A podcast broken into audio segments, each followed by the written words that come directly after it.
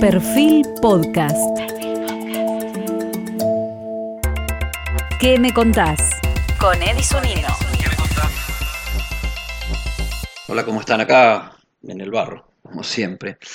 Les quiero eh, contar o confesar eh, algo de lo que tengo un montón de testigos y no lo hago por ninguna cuestión de autorreferencialidad ni nada que se le parezca, solo para eh, decir que si yo lo noté podía haberlo notado eh, más gente eh, y mucha más gente no vi hablando del tema. Eh, yo tuve esta vez la certeza de que Maradona se moría.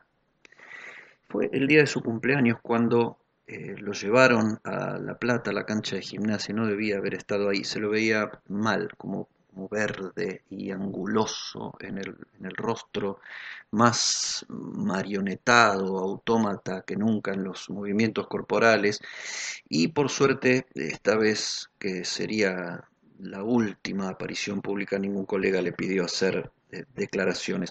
Los periodistas deportivos, no, no, no para generalizar ni, ni armar bodrio, suelen ser los más aduladores y oficialistas de los periodistas, porque bueno, ellos cubren un, espectáculo donde las fuentes son básicamente los actores, así que bueno, gracias a Dios esta vez no hubo adoración eh, ni entrevista, no lo expusieron, o no lo expusieron de más, quiero decir, porque lo que vi fue lo expuesto, lo que vimos todos. Pero bueno, ¿qué decir de Maradona cuando parece que ya se dijo todo? Les quiero contar que mi versión de Maradona es más bien apta para ateos, para no creyentes, para los que se animan a pensar que todos los fenómenos tienen una base material y que las ideas y las metáforas y las creencias y las ideologías y los sueños vienen después de esa materialidad. El Maradona material para mí era más que nada sus piernas y por eso me convencí de que Maradona murió en 1994, cuando sintió y solo se animó a confesar que le amputaban las piernas en aquel subsuelo yanqui. El resto de su vida fueron intentos espasmódicos y recurrentes de resurrección, en los cuales la política y la geopolítica metieron la cola e hicieron también lo suyo, porque según el, el relato cronológico de su calvario, Diego murió mutilado en Estados Unidos y revivió en La Habana con el Che al hombro y Fidel en la zurda, y volvió a revivir en Caracas, y volvió a ser reanimado en el penúltimo velorio de la Casa Rosada, el de Néstor Kirchner. Hay que decirlo, el Maradona más popular, el más masivo, el santificado y endiosado en cada una de sus muertes, no fue el Maradona de izquierda, el político, el ideológico. Ese fue el Maradona de las élites de otro lado, de otras élites, el Maradona de todos, o al menos el infinitamente más mayoritario, el razonado eh, no desde la ideología, sino desde la necesidad más pura y por eso desde la irrealidad más extrema, es el que circuló entre Fiorito la Paternal, La Boca y Nápoles, con sus primeros destellos, por supuesto, en Japón, el cielo con la mano en México y el viaje final al quirófano en Boston de la mano de una rubia. No se puede culpar a Maradona por aquello que en realidad fue un suicidio, un largo y fatigoso y expectante, lleno de espectadores, suicidio. Eh, invitémonos a ser consagrados Dios un solo día, a ver qué hacemos con nosotros y nuestras imperfecciones y nuestros entornos, incluso con nuestras propias grandezas. Si necesitábamos un Dios, es que en el fondo deseábamos que no existiera Maradona, o quien fuera por lo menos en esta dimensión tan angustiante que es la vida real, donde puede parecer que sí por un ratito, pero de ciertas cosas ni Dios te salva. Ser Dios, no serlo, en verdad, fue el gran conflicto material de Maradona. Uno no está listo jamás para ser leyenda, para ser mito, para ser Dios. Y si alrededor lo que hay es religiosidad y política y negocio todavía menos, insisto, seamos Dios un día, a ver eh, cómo nos va. Definamos la leyenda. Hablando mal y pronto, la leyenda es la fama.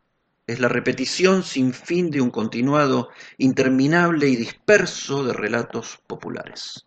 La leyenda Maradona sigue apilando ingleses sin parar. Nunca va a parar de apilar ingleses.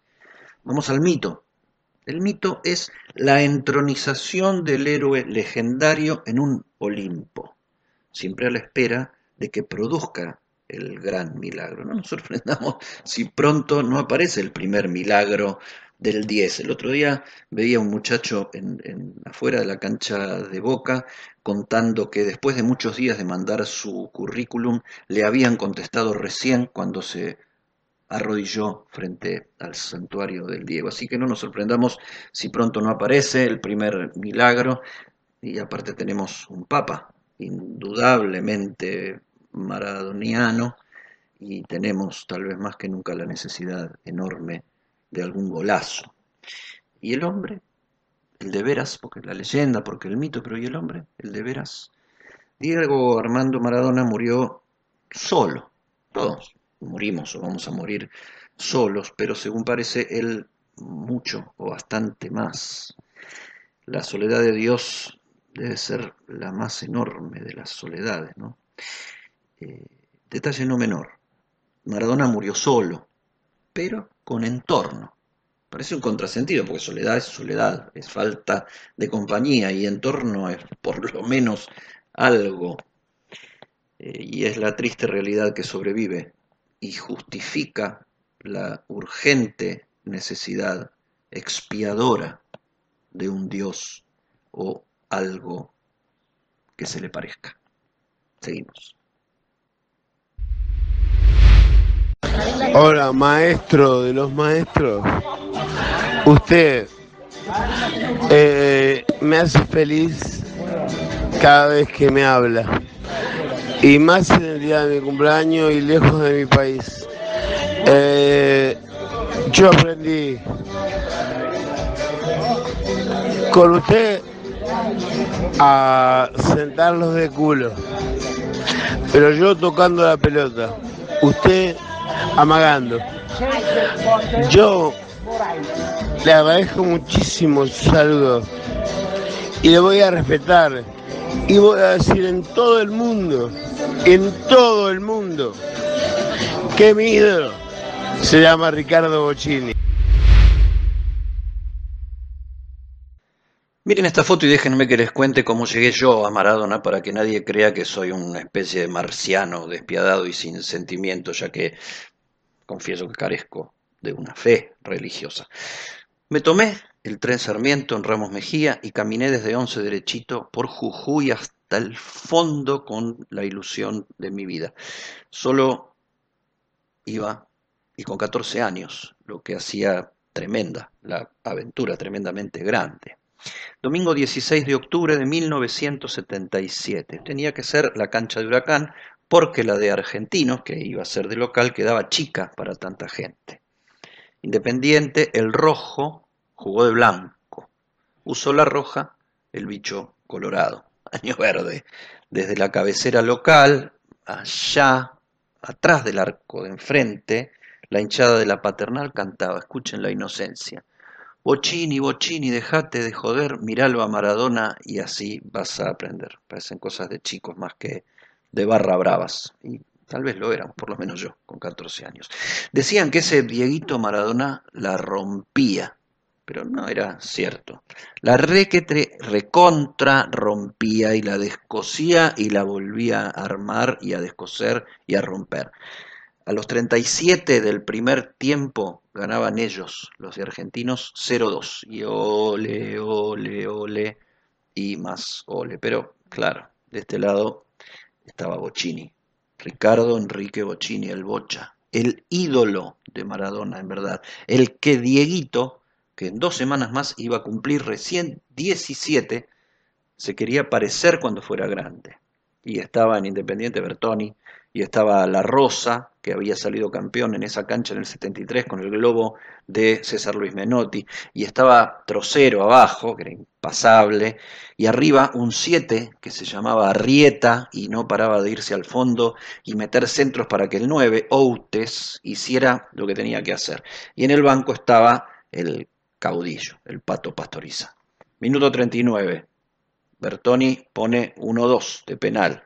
Minuto 40, Outes de cabeza, 2 a 2. Minuto 43, patadón de trocero y 3-2. Minuto 45, tiro libre, Bertoni sobre la barrera, 4 a 2 y locura total. Cuatro goles en seis minutos y a los túneles y silencio ahora allá y al rojo y bobo chini de acá y siga, siga el baile sin parar. Segundo tiempo, minuto 9, Picarrieta al 7, centro, cabeza de Outes otra vez y 5 a 2. Ronquera garantizada, recuerdo, imborrable. Con esas camisetas, Ricardo Enrique Bocini y Diego Armando Maradona se volvieron a enfrentar dos veces más. Ganó Argentino Juniors en los dos partidos. Prendió Maradona y superó al maestro, que aún así jamás dejó de ser lo más grande que hay, por supuesto, más allá de Dios. Y hablando de leyendas y de mitos, déjame que te comparta esta columna que hice esta semana para el noticiero de perfil en Net TV, mientras iban culminando las tumultuosas exequias de Diego Armando Maradona.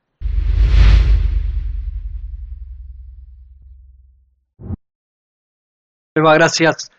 Los argentinos somos especialistas en mitos y no lo digo porque hayamos fabricado a Carlos Gardel y a Diego Armando Maradona. Ellos dos, en todo caso, son las máximas expresiones de nuestra mitomanía popular, pero son efectos y no son causas. Voy a citar solo dos causas de nuestra propensión mitológica y las dos son históricas, una más bien cultural y muy fuerte, aunque ahora no se note, durante siglos y siglos amasamos una idiosincrasia de confín del mundo, culo del mundo, de lejanía de todo lo importante y por eso de una necesidad culposa de ser grandes, de ser los mejores, porque en el fondo nunca creímos que lo fuéramos. La otra causa está en que nuestras élites fueron santurronas misticistas y milagreras desde el vamos. Los españoles buscaban un rey blanco y contra los españoles se conspiró desde la masonería. El general Roca recibía consejos de Pancho Sierra, padre del curanderismo y el espiritismo en nuestro país, y conquistó el desierto con una vidente mapuche sentada a su lado. La principal discípula de aquel mismo Pancho Sierra, conocida como la Madre María y famosa por sus milagros, le predijo a pedido a Hipólito Yrigoyen que iba a llegar a presidente. Más por izquierda, uno de los padres del socialismo argentino, Alfredo Palacios, seguía al espiritista Cosme Mariño, igual que Leopoldo Lugones, que izquierdista no tenía nada. Más, lean el libro Santa Evita y vean lo que los militares fueron capaces de hacer con el mito embalsamado de Eva Perón y vean después cómo terminó el propio Perón ladeado por López Rega, al que no porque sí apodaban el brujo. Alberto Fernández habrá querido apropiarse de algún trocito de la mística maradoniana en este super funeral de la Casa Rosada, tan multitudinario como epidemiológicamente desaconsejado por los expertos? ¿Le vendrá bien por alguna razón cerrar con la policía lo que supuestamente había abierto con el corazón? No sé, todo es posible. Lo que sí sé es que con Maradona muchos creen que batimos el récord de los récords de los mitos porque a Diego lo mitificamos en vida, muchísimo antes de su muerte física de ayer. Lamento discutir ese punto. Creo que Maradona, es decir, la parte sublime de Maradona, el Maradona de todos, el que no está en el cajón embanderado porque no cabe ahí, murió hace mucho, más exactamente en 1994 en el Foxboro de Boston, cuando un ángel de blanco llamada Sue Ellen Carpenter se lo llevó de la mano entre sonrisas a que le cortaran las piernas como él mismo llegó a confesar. Era muy joven, tenía 33 años, como Evita o Jesús. No hay Maradona imposible sin piernas. Ahí, allá, estaba su única magia. Diego Maradona. Diego Maradona. Diego Maradona has died. A los 60 años de edad, en su casa en Argentina. Ciao Diego, Napoli ti amerà per sempre. Querido, mi ha visto acá contigo. Diego, querido. Nessuno ti. Agarra tu. Diego, Diego, Diego, Diego, Diego, Diego. El crecimiento no posee características más que.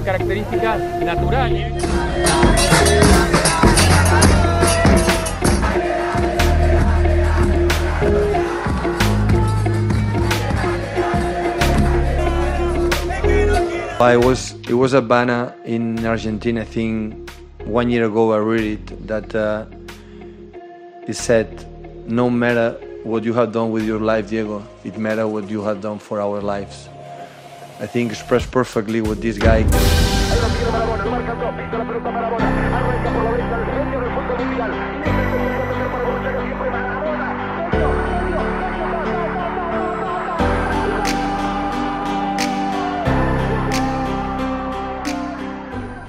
¿Qué te viene a la cabeza? Bueno, eh, muchos de los recuerdos que cuando los rememoraba me producían una sonrisa.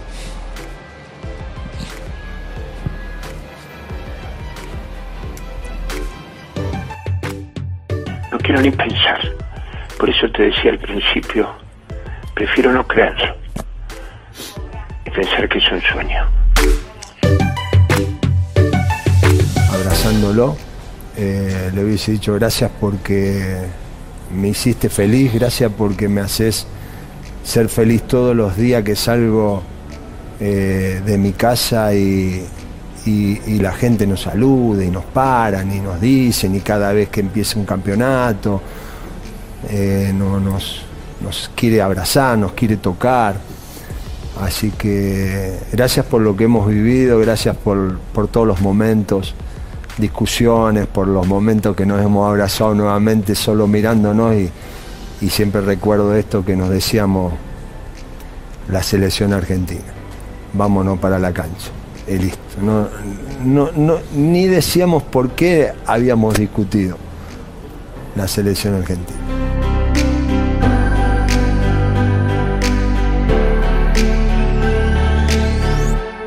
porque de verdad que la última vez que había estado en casa de gobierno fue en el 90, en el balcón festejando con la gente que nos fue a recibir por el subcampeonato de Italia.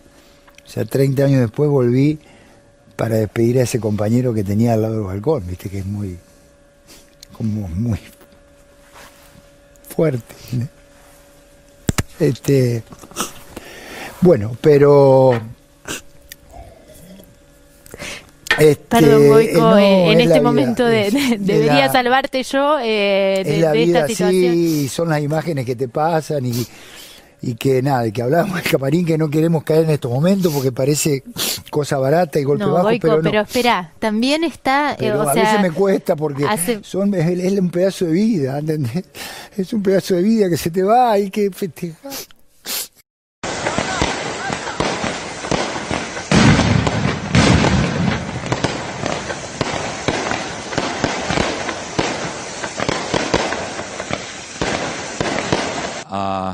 A genius. He was. I, I called him always an artist. You know, there's there's there's the, the the great football player, and then there's maybe one artist. And Diego Armando Maradona was was an artist. He, what he did on the field, uh, full of creativity, full of uh, unbelievable technique, uh, was just unheard of. You know, there were great players, uh, obviously, in the late 80s, early 90s in Italy.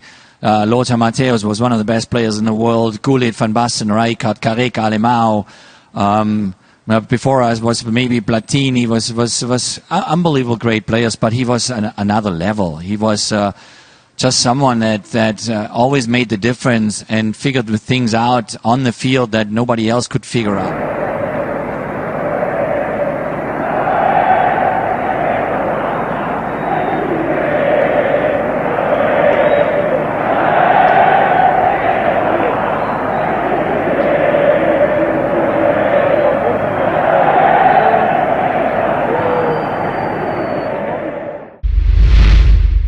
Hay un viejo refrán que en general se recita tergiversado y solo confunde los tantos.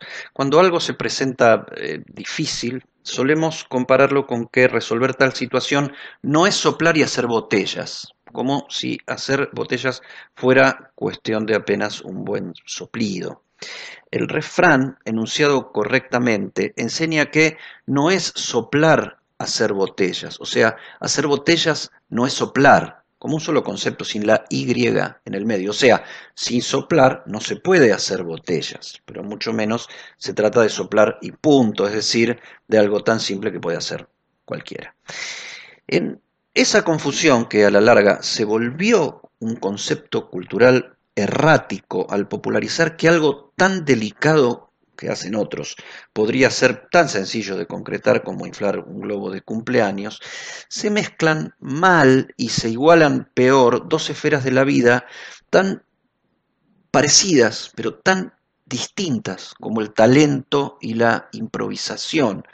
Por más que los talentosos suelen demostrar sus virtudes tantas veces improvisando, zapando, tirando un caño espontáneo para salir del encierro en ese metro, metro y medio y despejar el terreno hacia el gol. Diego Armando Maradona, aparte de su talento puro, fue el producto de horas y horas de vínculo a solas con la pelota y a la vez fue producto de horas y horas de trabajo en equipo, de entrenamiento, de charla, de vestuario, de pizarrón, de estrategia y de solidaridad en el objetivo común. Hablo, por supuesto, del Maradona santificado con justicia, no del otro.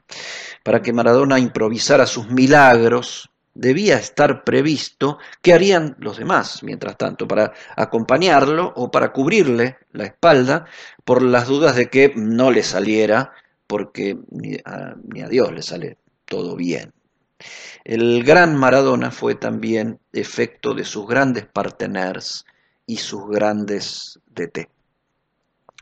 Las exequias de Maradona resultaron todo lo contrario, un ejemplo casi criminal de improvisación sin talento, insisto, casi criminal y remarco el casi, porque todo podía haber sido todavía peor.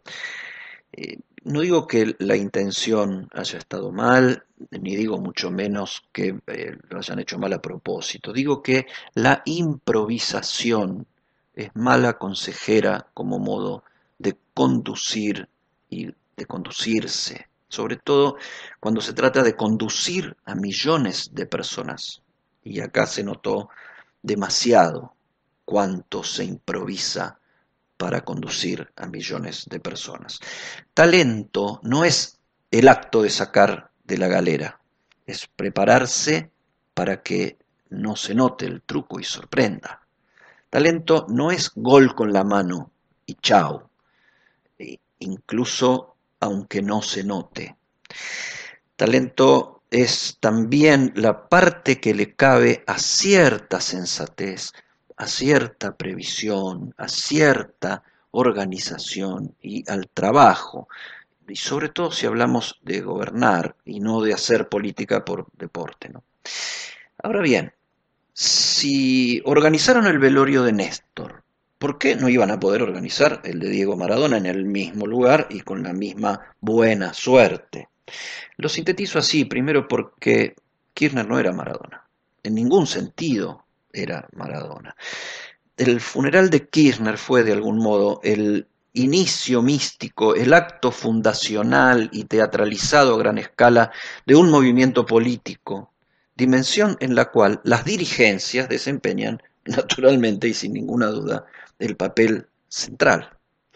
El funeral de Maradona era una cosa absolutamente distinta, no era la apertura de nada, era el cierre de toda una época, la conclusión de una vida representativa de muchísimas vidas muy castigadas, muy cotidianamente trágicas y muy distintas a las de las élites militantes un planeta donde además influye lo peor de las militancias, los barrabravas, a los que además la política de todos los colores y la policía de todos los distritos conocen muy bien, porque tantas veces funcionan como socios, así que no podían sorprenderse. Lo, de Maradona no es comparable a lo de Kirchner, lo de Maradona es más comparable a la, al Boca River imposible que tuvo que terminar jugándose en España. A nadie se le ocurrió en este caso que una cola incesante desde la Casa Rosada hasta la 9 de julio y de ahí llegando hasta Constitución no se iba a poder desagotar en 10 horas, por más que Claudia y las nenas con todo derecho lo quisieran. No gobiernan Claudia y las nenas, la calle, la gente. A nadie se le ocurrió que en una movida multitudinaria, purísimamente futbolera, poner un frontón de policías con cascos, escudos e itacas con balas de goma para terminar la ceremonia no iba a ser tomado como una invitación amable a entender los tiempos de los organizadores o desorganizadores, ni siquiera los tiempos de los deudos, porque en ese instante ritual masivo multitudinario no había deudos más deudos que esa enorme masa maradoniana que tiene sus propias reglas por masa. En la lógica del pre y el post-fútbol propiamente dicho, es decir, antes y después de cada partido, la infantería de la policía es llamada cabeza de tortuga. ¡Y cabeza de tortuga! Y están ahí para ser enfrentados, mínimamente con cantitos y escupidas, sino en el cuerpo a cuerpo. No digo que eso esté bien, solo reproduzco lo que folclóricamente ya pasa todo el tiempo en la realidad real. Llama la atención tan poca pasta, tan poca cancha, eh, tan poco pelitos en las piernas cuando te pusiste el pantalón corto por parte de dirigentes políticos que se la dan de hinchas con huevo y corazón y de atesorar amplios conocimientos en ese submundo de la popular. Y ojo, hablo del gobierno nacional y hablo del gobierno porteño, de los dos porque la idea improvisada y la conducción improvisada fue nacional y el escenario natural era porteño, también improvisado. Y los gobernantes porteños se prendieron sin chistar en la improvisación con uniformados de ambas jurisdicciones a cargo de un peligroso vamos viendo. Nunca van a confesar que había que devorarle la última tajada al 10. Si no se coordinaron bien, cosa que es probable que pase, si algo lo sorprendió, cosa que es probable que pase, si todo se le fue de las manos al punto de perder el control de la Casa Rosada, no deberían venir o haber venido con esta pataleta agrietada, ñañosa, ofensiva de la inteligencia y bastante estudiantil de yo no fui, señorita, fue el otro. Eso no vale, muchachos, ni para los campeonatos infantiles Evita. La Argentina necesita organizar un plan, una estrategia de juego, ya que estamos, en la cual se puedan desplegar todos los talentos. Ahora bien, para salir del paso se podrá criticar o cambiar incluso uno que otro fusible, pero lo que hay que hacer, ¿saben qué es? Dejarse ya mismo de improvisar. Nos vemos pronto. Perfil Podcast.